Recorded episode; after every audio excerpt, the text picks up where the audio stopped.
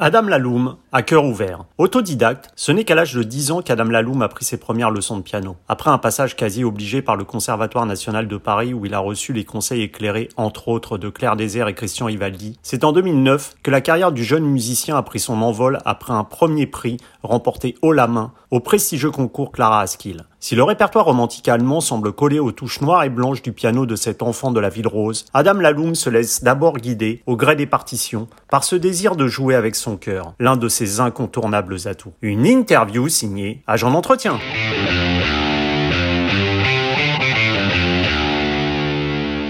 Adam Laloum, bonjour. Oui, bonjour. Je crois que c'est votre tante euh, Anna qui vous a sensibilisé au, au texte, aux partitions. Est-ce que après cela, vous avez été pris, on va dire, d'une certaine boulimie musicale? Euh, Oui, on peut on peut formuler les choses un petit peu comme ça. Euh, j'avais déjà, euh, j'avais déjà une formation musicale. Je savais lire à peu près la, la musique et je participais à un chœur dans, une petite école euh, à côté de Toulouse. Et c'est vrai que ma tante était venue euh, nous rendre visite pendant l'été. Elle m'a appris, euh, elle m'a appris à jouer. bon, c'est vraiment très cliché, mais elle m'a appris à jouer la lettre à Élise. Et bon, je faisais pas de piano. Moi, j'ai essayé de faire du violon à l'époque. Mon frère faisait du piano, donc c'est c'est aussi tout autant mon frère qui a qui a contribué, à, je pense, à éveiller plaisir particulier euh, pour la musique et, le piano. Donc euh, mon frère euh, avait fait déjà six ans ou sept ans de piano lorsque j'ai commencé. Donc j'entendais déjà des, très très beaux morceaux, très bien joués à la maison. Et c'est vrai que cette visite de notre tante a un peu accéléré les choses parce que j'ai voilà elle a appris en quelque temps le, la lettre à Elise comme ça mais d'une façon un petit peu un petit peu empirique ce qui est qui est curieux c'est que j'ai appris vraiment seulement avec les, les notes du, du clavier alors que euh, je savais déjà lire la, musique, mais bon, mm. c'était moins, c'était, c'était moins ennuyeux de la regarder faire et d'essayer de, de l'imiter que de, de, regarder la partition. Que voilà, parce que c'est vrai que lire une partition euh, pour un, en tout cas euh, pour un enfant, c'est un plaisir qui, qui arrive lorsqu'on commence à lire correctement, et, et, là, on peut commencer à prendre du plaisir. Mais c'est vrai que quand je parle avec les collègues, voilà, des, des, tout premiers morceaux qu'on apprend quand on est petit, le, la, comment dire, la, la, première, une des premières étapes du travail, quoi, c'est-à-dire la lecture était vraiment pas le, le, hmm. moment qu'on préférait euh, souvent parce qu'il y a beaucoup de notes et au piano il y a deux, deux systèmes euh, je sais même plus comment on dit tellement c'est loin les, les, cours de solfège hmm.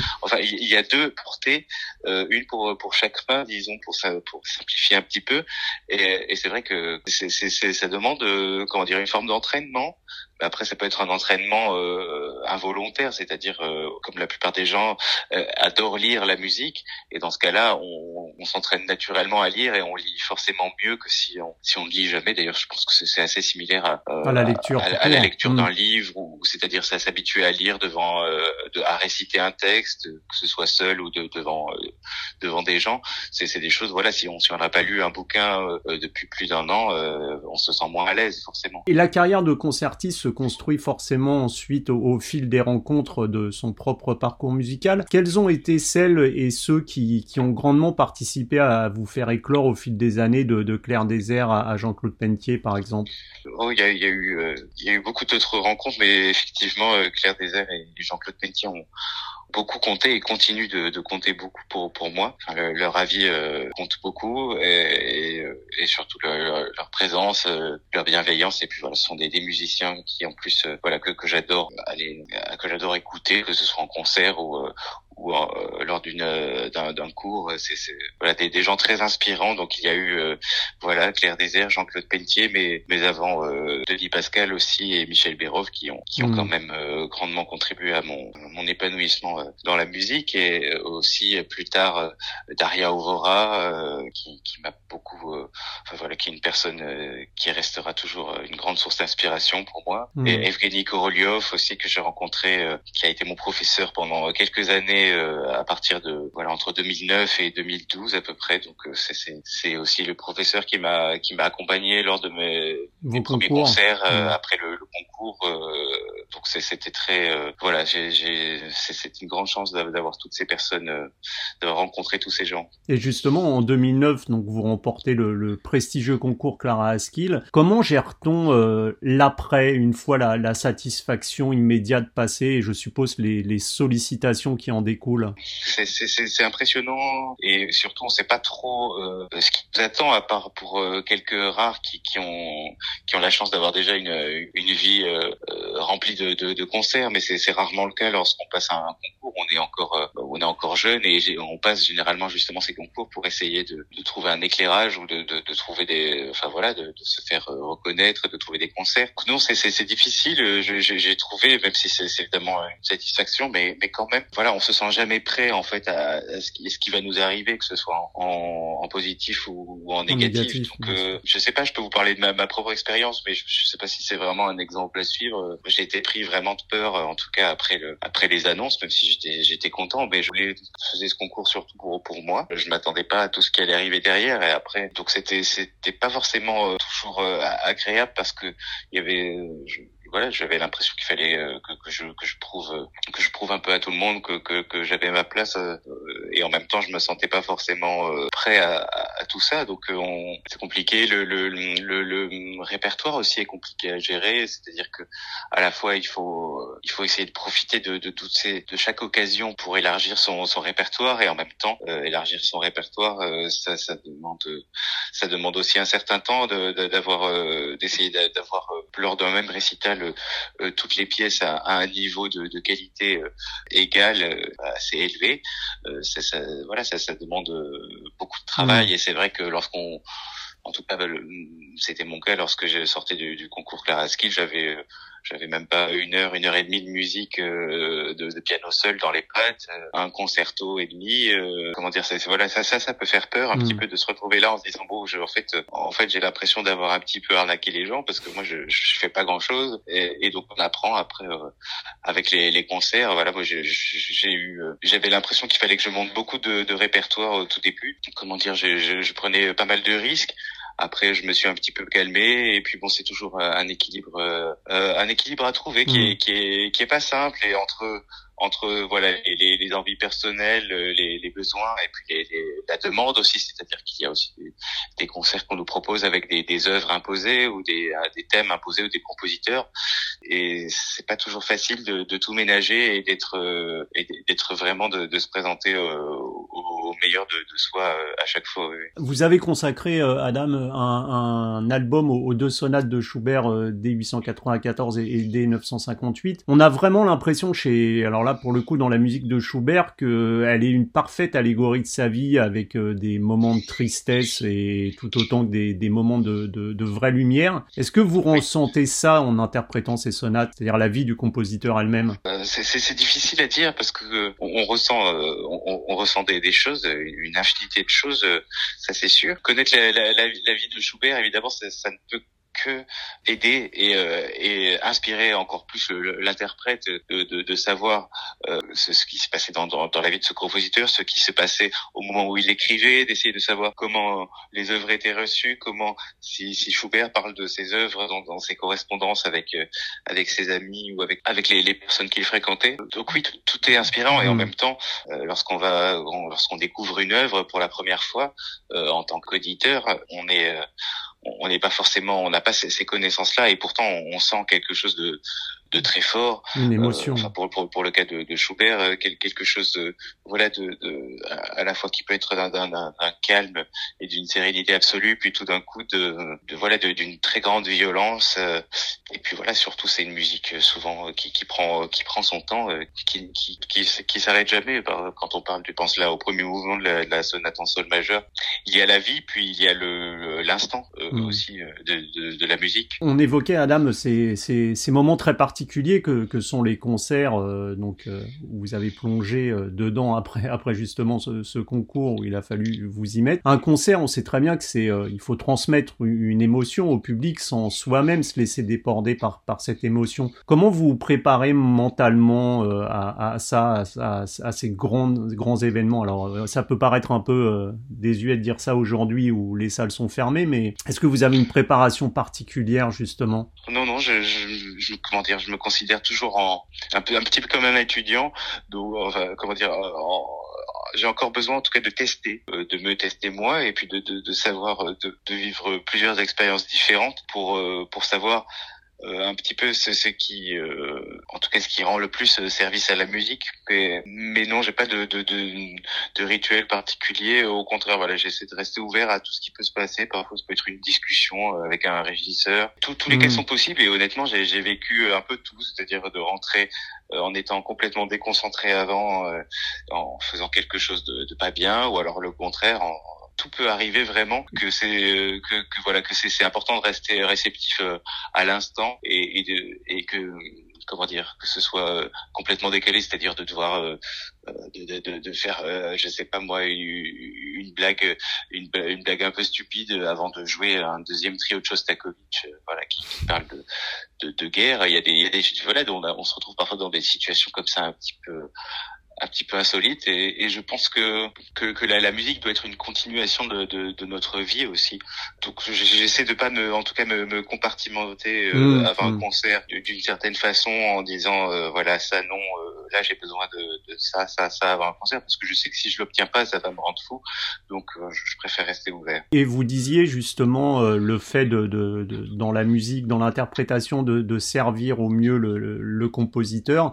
Votre ami l'altiste Lise Berthaud, que j'ai eu l'occasion d'interviewer euh, récemment, euh, avec qui vous avez euh, consacré un album à Schumann, Schubert et Brahms, me disait que notre rôle de musicien est d'abord de servir au mieux le texte. Comment parvient-on justement à servir au mieux le compositeur et, ce texte qu'on a sous les yeux en y intégrant son moi et sa, donc sa propre interprétation? Ah, C'est une grande question qu'on se pose toute notre vie, mais après servir le texte, ça, ça peut paraître un peu un peu basique, mais euh, enfin, je l'interprète comme euh, qu'est-ce qui, qu'est-ce qu'on peut faire de mieux pour euh, que ce texte soit le, le plus vivant et le, le, plus expressif, tout en, voilà, tout en restant fidèle à ce que chaque indication, à, chaque indication qu'a laissé le compositeur. C'est marrant parce que justement servir le texte, euh, c'est une phrase qui, selon les, les personnes, n'a pas la même signification. N'a pas la même résonance. voilà, selon les, les, les, esthétiques et les, les sensibilités de, de chacun. Par exemple, servir le texte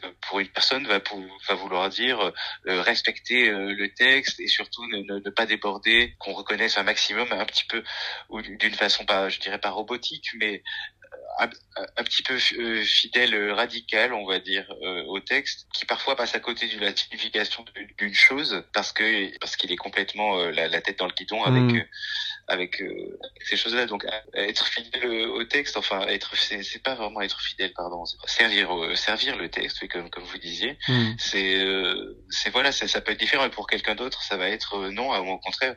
Pour moi, ça, va être donner de la vie au texte. Donc pour certains, ce sera des peut-être artificiel, ou alors ça peut être encore autre chose. Enfin, il y a une infinité d'interprétations aussi de, cette expression. Et, vous disiez Adam que en fait quand vous vous êtes présenté à ce concours c'était Clara Askill, c'était un peu pour vous tester, c'était pas franchement dans le but euh, de, remporter ce, premier prix.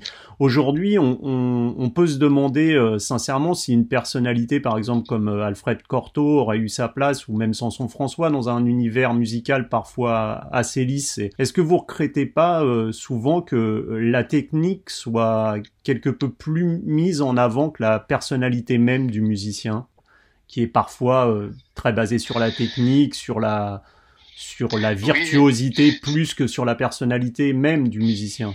Oui, disons que je, je pense qu'il y a une demande de, de, de, de, grandes salles, je pense, et de, grands orchestres euh, internationaux, de fiabilité, de d'artistes, d'artistes qui sont le, souvent les, assez égaux, on va dire, dans leurs prestations, évidemment d'un niveau très élevé. Il faut quand même bien dire que le, le niveau actuel des musiciens euh, classiques est quand même euh, très très haut en termes de, voilà de ce qu'on peut appeler de technique, d'instrumentalité ou, ou alors de même même musicalement, nous avons aussi une culture qui est forcément un, un peu plus un peu plus grande qu'elle ne l'était, euh, voilà, il y a 60 ou 70 ans. Donc oui, il, y a, mm. il peut y avoir une tendance à, à une forme d'appauvrissement de, de, de, de l'offre aussi par, par manque de risque de gens et aussi, je pense qu'il y a aussi des, des, des très fortes personnalités qu'on ne range pas dans, dans la catégorie, en tout cas des, des de ceux qui ont un jeu euh, technique, on va dire, et, et qui ont et qui jouent aussi, euh, qui jouent aussi partout dans le monde et qui sont reconnus pour leur personnalité. Mm. Ça, ça, existe aussi, donc évidemment, c'est vrai que la, le, le, paysage global euh, tend vers une forme d'uniformisation. Exactement. et donc, euh, donc oui, oui, c'est c'est triste. Après, euh, voilà, je, je, je reste convaincu qu'il y a encore des, des, des belles âmes, des, des, gens qui ont, qui ont du talent, qui, qui vont continuer à, à faire vivre, à faire vivre toutes ces belles œuvres que, que nous jouons. Donc, hmm. moi, je suis pas trop inquiet là-dessus. Évidemment qu'il y aura toujours un, un paysage dominant comme ça, mais je pense que après, ça demande aussi à la curiosité de chacun d'aller euh, euh, d'aller voir d'autres interprètes parce qu'il y, y a, vraiment beaucoup de voilà il y a beaucoup de propositions en tout cas je veux dire dans le sens euh, si je, je, voilà si je m'intéresse à une œuvre et que je cherche plusieurs interprétations je, je peux trouver une infinité de, de choses euh, grâce aux technologies actuelles hmm. et, et, de voir qu'une même œuvre peut, peut avoir une, une, infinité de possibilités c'est c'est passionnant Adam pour pour préparer cette interview je suis tombé sur sur un entretien que vous aviez donné à, mon, mon, ami et ancien collègue Mark Zisman, savoir si le Adam Laloum derrière son piano était-il le même que celui qui est sans son piano justement? Ah ça je sais pas, c'est pas vraiment à moi de juger. Euh. Je sais pas, c'est différent, c'est deux. Euh, oui, il y a la, la, langue parlée et puis le, la musique qui, qui, qui, est une autre langue et, et c'est sûr qu'on on, on s'exprime pas pareil dans, dans chaque langue. Comme j'ai une amie euh, d'origine japonaise, quand quand je l'entends parler japonais, elle a, qu'elle a pas la même voix que lorsqu'elle parle français. Euh, je, je sais pas comment dire. Oui, évidemment, je, je pense pas être quelqu'un de, de, très très extravagant, en tout cas de voilà comme ça de de, de prime abord. Euh, et musicalement non plus d'ailleurs. Je, je, je sais pas. J'essaie juste de faire euh, de faire ce qui me paraît le, le, le plus juste avec euh, avec ce que ce que j'ai. Comment dire En tout cas, ce que j'essaye de faire parce que je peux pas dire je peux pas dire comment je suis, mais c'est d'essayer d'être au, plus près en musique, en tout cas d'être au plus près de, de l'émotion et de et voilà d'essayer d'être le, plus juste possible et le plus honnête possible par rapport à, ma lecture et, hmm. au, et, à l'instant présent. On, on évoquait euh, Adam la, la virtuosité, la, la, technicité qui est celle des, des, des musiciens, des pianistes en l'occurrence euh, aujourd'hui. Comment on parvient à, à, gérer cette virtuosité afin que jamais elle ne s'exprime au, au détriment de la musique, comme par exemple dans cette pièce La Grande Humoresque de Schumann que vous avez interprétée et qui pousse vraiment là pour le coup le musicien dans ses limites? Bah, c'est un combat. Euh après aussi, ça dépend des gens, mais euh, personnellement, c'est un combat de, de, tous les jours. Des fois, pour certaines difficultés de, de certaines pièces euh, à jouer, euh, c'est-à-dire de, de, toujours rester dans, dans, la musique et ne, ne plus avoir ce, ce, voilà, essayer de pas toujours avoir ce retour sur soi, souvent euh, négatif, et, et, uniquement basé sur le, le, le physique, c'est-à-dire de se dire, est-ce, généralement, moi, je me dis, ben non, je suis pas capable d'y arriver à cette chose. Et donc le fait de, de partir comme ça, euh, souvent ça, de partir sur un, un retour sur soi, euh, évidemment un jugement, euh, ça conditionne pas forcément très bien pour pour la, musique elle-même. Et surtout, c'est généralement un moment où tout d'un coup on se détache de, de la musique, c'est-à-dire qu'on faisait de la musique avant, tout d'un coup on a peur d'une chose. Euh, voilà, je pense que c'est un mécanisme que, que j'espère d'autres musiciens reconnaîtront. et, voilà, tout d'un coup on, on sort de, de de la musique juste par peur et par peur de, de soi et, et, on y retourne lorsque lorsque la peur euh, se dissipe. C'est voilà ça c'est j'ai l'impression que c'est le principe de la difficulté technique et, et évidemment c'est une chose contre laquelle il faut se battre quotidiennement. Hmm. Et, et c'est vrai que lorsque lorsqu'on y a, c'est extrêmement euh, gratifiant tout d'un coup de euh, que bah, qu'une difficulté technique ne soit plus une difficulté technique, mais juste une continuation euh, d'un geste. Et, et, voilà, donc c'est ça demande de la réflexion, ça demande du travail du travail, beaucoup de, de, travail, mais du travail intelligent, c'est-à-dire mmh. éviter quand même de reproduire des mauvais gestes de façon systématique ou essayer de, de se de se photographier, de se scanner au mieux, disons, pour pour avancer, en évitant de, de, de, se juger, pour pour être juste dans le, la musique et pas dans le, le, retour sur soi. Quel rapport vous entretenez avec avec alors cet instrument qui vous suit depuis euh, longtemps maintenant avec le piano? Est-ce que vous êtes tel euh, Alexandre Tarot euh, dans un rapport, comme il me le disait, quasi fusionnel, quasiment de, de couple, ou comme Lisberto assez détaché, ne, ne sacralisant pas vraiment votre instrument Vous êtes plutôt dans quel registre? Oh, je crois que je serais plutôt du, du second côté, mais euh, je, je, je, sais pas. C'est-à-dire que c'est c'est sûr que l'instrument c'est un c'est un reflet de, de, de soi. Ça c'est une, une évidence. C'est-à-dire que lorsqu'on on, on, va être pas bien ou tendu pour quelque chose, il y a forcément, comment dire, que souvent il y a une explication lorsqu'on euh, lorsqu'on ne joue pas bien ou lorsque ça, ça, ne sonne pas bien à nos oreilles. Et euh, voilà, c'est généralement qu'une partie de nous aussi euh, pas suffisamment relâchée ou ouverte à, à la sensation, que ce soit le toucher, l'oreille, pour pour jouer d'une façon correcte. Mais il y a un rapport physique quand même avec l'instrument. Parfois, vous avez l'impression, je suppose, de, de, batailler, de lutter même.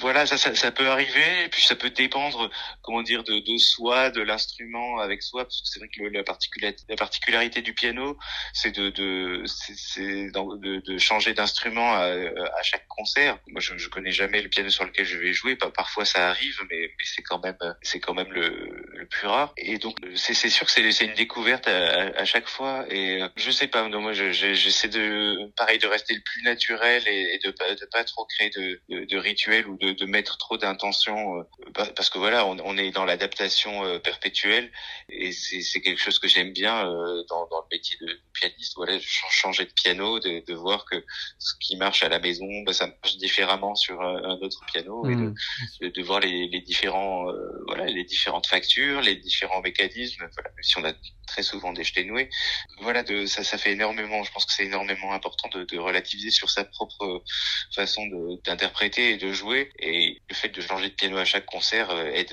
aide beaucoup pour ça. Un, un album, euh, c'est, c'est, on le sait, c'est laisser une trace forcément dans le temps. Est-ce que c'est quelque chose auquel euh, vous pensez quand vous enregistrez, sachant que cet instant qui va être, qui est figé, qui est une photographie d'un moment, forcément, sera justement là quand, quand vous, vous ne, n'y serez plus? Est-ce que vous y pensez? Honnêtement, je, oui, évidemment, j'y pense, mais j'essaie de pas de, pas trop le voir comme ça parce que c'est un peu, ça met beaucoup de, pression et puis surtout, c'est pour que ce qui est embêtant, c'est ce côté définitif qui, je trouve, ne, correspond pas du tout au, métier qu'on fait, c'est-à-dire de faire de la musique de faire quelque chose qui, qui est en perpétuel mouvement. Je veux dire, on joue, euh, on joue différemment. On va pas prendre le même tempo euh, selon euh, selon ce qui s'est passé dans notre journée. C'est des choses qu'on ne maîtrise pas et c'est ce qui fait que la musique est toujours vivante. Si, si par exemple moi je suis plus là, je m'en fiche un petit peu de savoir si les gens ils vont apprécier ou pas mmh. mon, mon, travail. Je, je serai plus là pour juger. Alors, alors c'est pas c'est pas très important et je sais pas. J'ose espérer que, que voilà les, les, enregistrements ce sont des, des traces, mais les, les lives sont, sont d'autres traces et, comment dire, on peut, je pense aussi que plusieurs musiciens l'ont fait et, qu'ils ont jugé important de le faire, de enregistrer plusieurs fois la, même pièce, en, tout cas de tout faire pour essayer de combattre ce côté définitif euh, de, l'enregistrement parce que c'est quand même euh, cette finitude on va dire c'est le c'est assez contraire au principe de, de, la musique. Mmh, qui est en perpétuelle euh, évolution qui voilà qui correspond à, un instant T et le, le disque c'est une sorte de, de photographie euh, qu'on va essayer de, de, lécher au maximum enfin ou de lécher travailler au maximum donc ça veut dire des enregistrements sublimes qui sont très très bien travaillés et c'est pas du tout le c'est un autre métier et, euh, et peut-être des gens le voient comme ça, vont dire ah bah tiens, la Loom euh, il a enregistré ça, bon ben moi je trouve ça comme si, même si je sais très bien que euh, surtout souvent on joue mieux les œuvres après les, les avoir enregistrées. Je je sais pas moi c'est je pense pas trop les choses comme ça. Je veux plutôt me dire bon ben voilà j'ai enregistré à tel moment parce que j'ai eu une occasion de le faire c'est voilà c'est plutôt une photographie d'un moment. Toujours envie de, de tout changer après après un disque et c'est vrai que vu du public on, on voit les choses de façon définitive le but, c'est ce que me disait Jean-Philippe Collard, justement, que le disque était un passage obligé pour le concert et que la, finalité de tout ça euh, tendait vers le concert. C'est comme ça que c'est comme ça que Jean-Philippe Collard le voit et je, trouve ça, je pense que c'est assez juste. Après, ça, ça dépend des ça dépend des gens, c'est-à-dire que j'imagine que s'il a dit ça, c'est parce qu'il il enregistre quelque chose qu'il va jouer après. Et il y a aussi d'autres schémas possibles, d'autres des, des, mmh. musiciens qui qui enregistrent mais qui vont euh, qui vont jouer complètement autre chose après parce que ce sera ils auront fait le concert, c'est-à-dire qu'ils auront vu l'enregistrement comme une forme d'aboutissement de, des concerts, série mmh. de, de, concerts. Et donc l'enregistrement sera comme une sorte de couronnement après avoir euh, fouillé pendant je sais pas combien de concerts plusieurs possibilités sur une œuvre. Un artiste décide enfin de, de l'enregistrer et donc c'est sûr qu'au moment de la sortie, par contre, il sera dans complètement autre chose parce que parce que ça correspond à un travail passé. Cette période, dont vous l'évoquiez, est forcément euh, très très étrange et pour le moins euh, anxiogène de, depuis un an, où la, le monde de la musique est en berne avec des, des concerts reportés ou annulés. Est-ce que cette période a été chez vous une source euh, de doute concernant même votre, votre position de d'artiste, de, de, musicien, de pianiste, ou est-ce que cela a été l'occasion de cultiver euh, votre goût, euh, comme je l'ai eu dans une interview, de l'oisiveté oh, Un petit peu des deux, mais beaucoup d'oisiveté quand même. Euh, voilà. Oui, c'est vrai.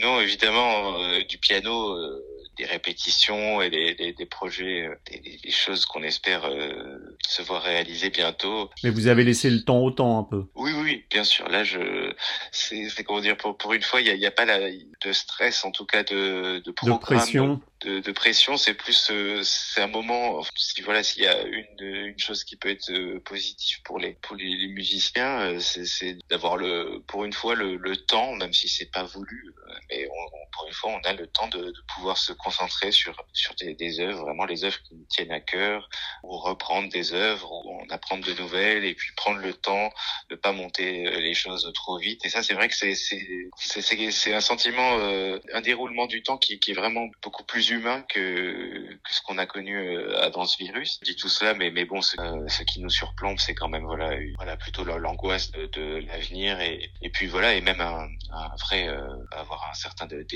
de, son propre métier parce que là il y a tellement peu d'occasions et de que l'envie te perd aussi. Et puis surtout voilà on a déjà vécu ça il y a bientôt un an et donc c'est dur de retrouver l'allant nécessaire. voilà, euh, on, maintenant on sait, on est, on est plus aussi, euh, aussi, euh, c'est pas naïf, mais aussi maintenant on, on, sait ce que c'est. Un peu mieux le virus qu'il y a un an. Donc ah, il y a un an, on pouvait dire ah ben tiens c'est l'occasion de faire du bricolage. On arrivait à, à, à dédramatiser la situation, mais, mais aujourd'hui ça devient vraiment difficile. Bon bah Adam Laloum, merci beaucoup pour cette interview et puis à très vite sur les scènes, on espère le, le plus tôt possible. Merci, à bientôt. À très bientôt Adam.